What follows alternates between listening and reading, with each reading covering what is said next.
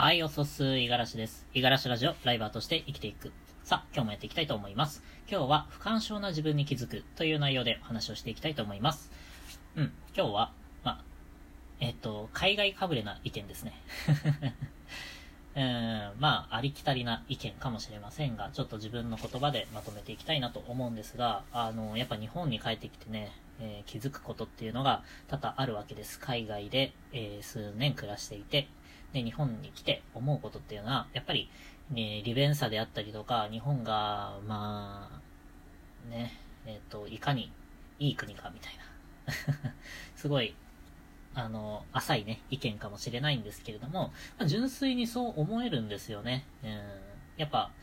暮らしてきた、えっ、ー、と、生まれた故郷ですし、えー、暮らしてきた、え場所でもあるので、えある程度融通が利くし、うん、あの、親にもすぐ会える。えー、友達もたくさん、たくさん、うん、まあ、いる。で、言葉が通じる。えー、文字が読める。何不自由なく暮らせるんですよ。まあ、そんな中でね、まあ、仕事で、ちょっと大変な思いをしたから、海外にふらっと逃げていったようなね、まあ、不埒な僕なんですけれども、まあ、それでもね、毎回思うんですよね。えー、今回の旅もそうですけれども、大学時代にもね、えー、海外には何回かえー、旅行に行っていて、そのたびに帰ってきた時の日本のありがたみみたいなのは感じるんですよ。うん。どっちかというと、なんていうかな、海外の方がいいぞっていうよりかは、帰ってきた時に、あ、日本でこうい、こんなにいい国なんだっていう風に噛み締めることができる。その、ね、その時の、なんか、心の動き方みたいなところが結構好きで、あの、戻ってくるたびにね、日本は好きになれるんですよね。うん。まあ、今回もそんな思いを持ってるんですけれども、改めて思ったところが、まあ、つくづく日本にずっと暮らしていた僕っていうのは不干渉だったなって思うんですよね。不干渉っていうのが、まあ、あの、感受性が鈍くなってて、あの、普段の日常にすごい慣れていて、普通なら感じるはずの、まあ、あの、幸せとか、え、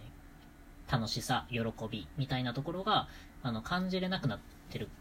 そんな状況だったと思うんですよね。例えばなんですけれども、僕はね、まあ以前にも話をしましたが、日本に帰ってきて、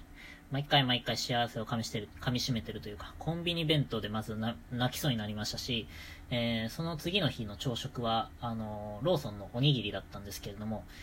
えっと、覚えてます。からし明太子と鮭です。めちゃくちゃ美味しかった。本当に、海苔のパリッと感とかね、えー、お米のしっとり感っていうか、うんうん。あ、久しぶりに食べるなっていう、この塩の塩梅とかもね。もう一つ一つにね、感動してましたね。うん。美味しいんですよ。うん。あとは、まあ、親がね、あの、手料理を作ってくれているんですけれども、まあ、日本食というか、ベタなものを食べているんですよ。唐揚げとかね。まあ、そういうのを作って持ってきてくれてるんですが、本当に感謝しかないですね。うん。あとは、ホテルの清潔さとか、やっぱり、海外で 住んでいた、まあ、あの、場所っていうのは、場所によっては結構劣悪な環境っていうのもありましたし、うん。平気で、なんか、ゴキブリとか、いたりとか、あのー、南京虫っていうね、結構旅人の天敵である虫なんですけれども、一回噛まれたらもうかゆみが全然 あの、引かない噛まれたところがもう、クレーターのようにボコボコなるみたいなね。もう、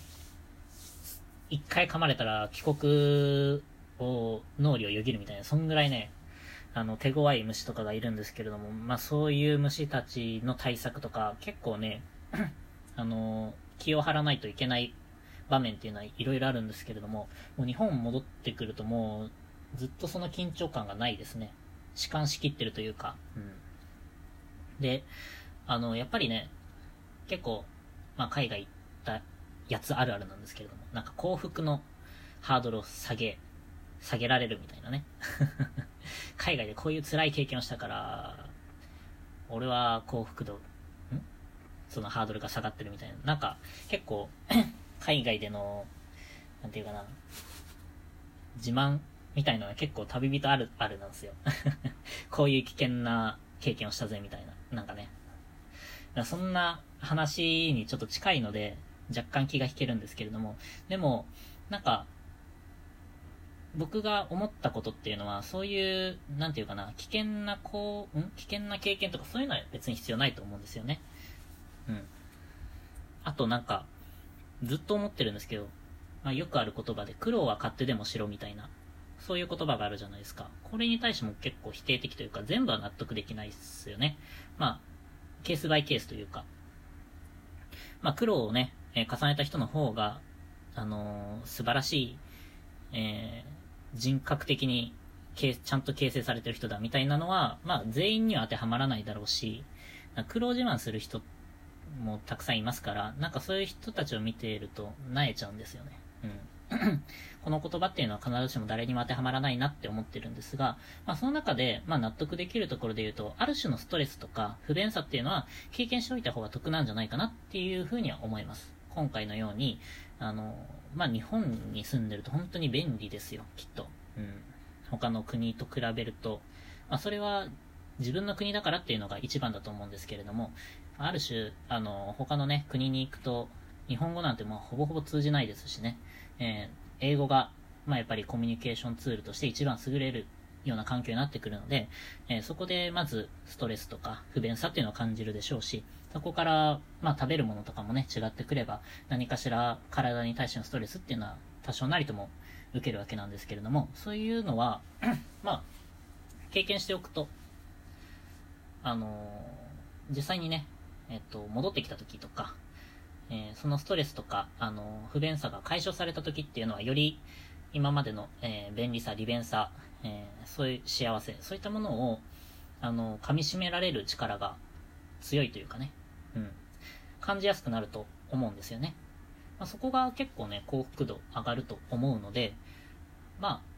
その、黒は勝手でも白っていうのはあながち間違ってはいないかなとは思ってます。全部が全部とは思わないですし、結局この言葉で苦労しすぎちゃって、ね、あの、過労死する人とか自殺する人がいると思うので、うん。鵜呑みにはできないと思うんですけれども、まあ多少は、ね、あの、苦労してた人の方が、まあ、人間的には魅力的なのかななんていうふうにはちょっと思いましたと。はい。そういう内容です。はい。